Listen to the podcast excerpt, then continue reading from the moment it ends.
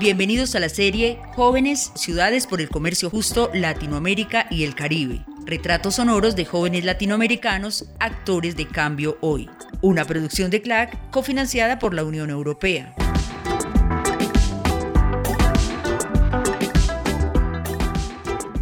Mi nombre es William Yesis Muelas, soy del municipio de Santander de Clichao, el departamento del Cauca, tengo 21 años, vivo en la zona rural del municipio de Santander y vivo con mis padres. Ellos son dedicados a la finca, ellos son agricultores. Conversar con William Yesid es como destapar una caja de sorpresas. Este joven colombiano que nació con el siglo XXI es propositivo y visionario muy seguro de sus capacidades y del camino que quiere recorrer. En este momento estudia tecnología en gestión logística y realiza su práctica empresarial en una fábrica de productos de aseo. Así comienza su día. Me levanto a las 5 y media de la mañana, tipo 6 y 15 voy saliendo para mi trabajo.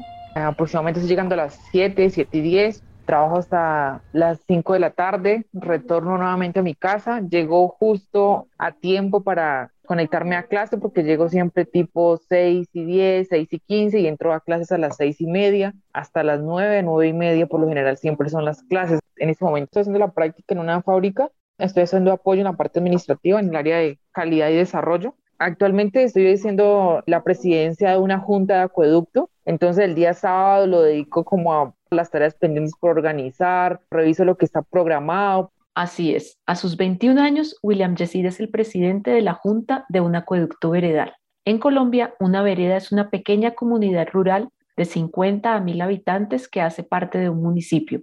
Normalmente está compuesta por una escuela rural, fincas y parcelas para la agricultura o la ganadería. Desde hace ya un par de años ha estado vinculado a este proyecto, ya que su mamá hizo parte de la junta administradora por un periodo de cinco años ella siempre me llevaba porque tenía que tomarle apuntes, organizarle sus cuadernos. Desde allí me empezó a llevar a esos procesos. Tratamos de hacer el acompañamiento, después de ella se retiró por cambios de junta, tuve cinco años como secretario. Después de eso, hace un año aproximadamente en pandemia, se tuvo que organizar una asamblea extraordinaria de usuarios para poder nuevamente elegir la junta en el cual pues quedó electo como presidente en 2020 comienza a trabajar en un proyecto de potabilización para el acueducto veredal que incluye reforestación y educación ambiental en temas como la separación de residuos y el manejo de basuras en hogares campesinos. También queremos incentivar que, por ejemplo, las personas que puedan llevar a cabo procesos de reforestación en espacios de fuentes hídricas o espacios verdes, la intención es poder llegar a concertar con la gente con la mayor disponibilidad, diálogo, disciplina, pues queremos lograrlo y es, por ejemplo, impulsar de que si tú nos dejas sembrar cuatro árboles nativos en una zona reforestal, entonces nosotros de alguna manera le entregamos cuatro árboles frutales, cuatro árboles que puedan servir no solamente para el consumo al interior de las familias. La base de la economía en Santander de Quilichao es la producción de café, caña de azúcar, plátano y yuca. En los últimos años, los beneficios de la llamada Ley Páez y su cercanía, tanto al mayor puerto marítimo de Colombia como a importantes puertos secos, ha atraído a varias empresas manufactureras a instalarse en el municipio. Sin embargo, Santander de Quilichao, como todos los municipios del departamento del Cauca, ha sufrido por muchos años los estragos de la violencia relacionada con el conflicto armado en el país. La pobreza, la desigualdad y el narcotráfico han marcado la historia de este territorio. La diversidad étnica de su población enmarca las dinámicas sociales. Comunidades indígenas, afrodescendientes y campesinas han visto amenazado su tejido social. William Yesid conoció de cerca la violencia hace 12 años, cuando perdió a su hermano mayor a causa del conflicto. Mi hermano tenía como 27, 28, era el hermano mayor, una persona ejemplar, muy duro, nos impactó demasiado.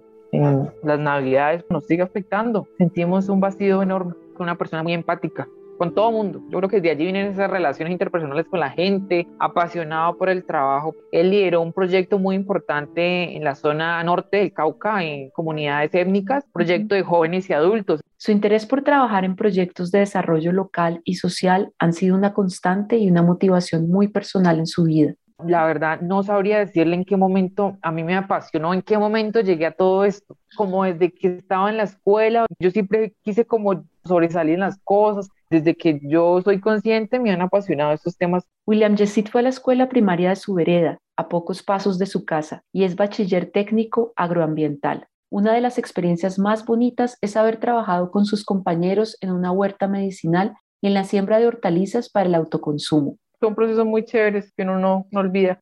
Yo anhelaba poder salir del colegio y ponerme a estudiar a la universidad, pero pues lastimosamente no pude, pero salí de la institución y el 15 de enero me llamaron a trabajar con la Dirección de Primera Infancia de unas contrataciones que están actualmente con el Instituto Colombiano de Bienestar Familiar, eh, sin saber nada, sin conocer, recién graduado como de 16 años. En 2018 fue admitido en el programa Tecnología en Gestión Logística en la Universidad del Valle, sede Santander de Quilichao, una universidad que hace parte de la red de universidades latinoamericanas por el comercio justo. Se trata de una campaña que busca vincular a los estudiantes a semilleros y procesos de investigación, liderazgo y desarrollo para el fomento de relaciones comerciales más justas y solidarias siempre he estado interesado desde cuando ingresé en pertenecer a un semillero de investigación, siempre me llamó la atención, sino que como yo estudiaba en la nocturna, entonces los semilleros por lo general siempre eran de día, entonces pues me impedía porque día pues estaba ocupado.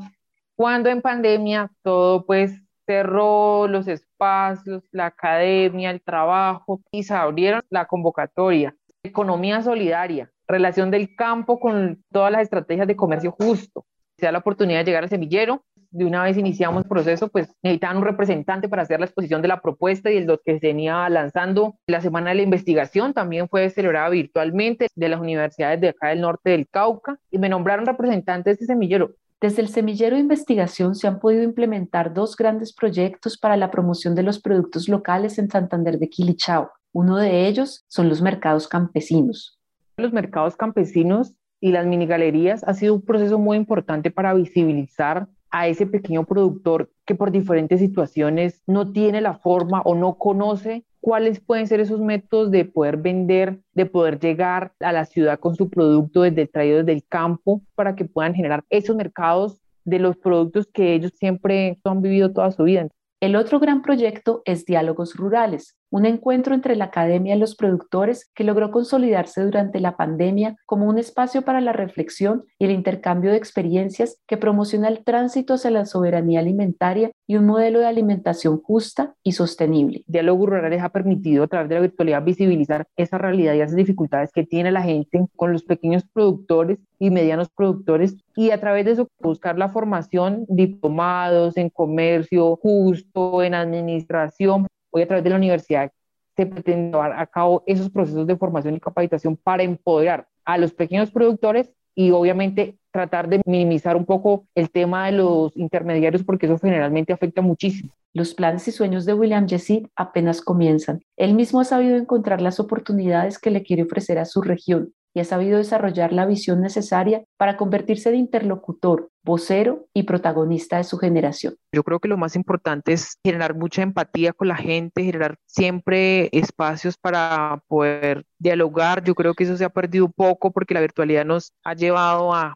estar conectados mucho tiempo y los colombianos somos muy amorosos, somos de abrazo y eso, yo creo que eso también nos afectó mucho, pero yo creo que lo más importante es tener la convicción de salir adelante, buscar oportunidades, de tener una mentalidad con mucha visión, mirar uno hasta dónde es capaz de llegar y cómo puede reivindicarse esos problemas, esas situaciones. Hay que generar solidaridad, estamos en un mundo donde nadie se pone en los zapatos del otro, yo creo que eso es lo que nos hace mejor personas y a través de nosotros es que hacemos el cambio y las transformaciones que tanto de pronto queremos.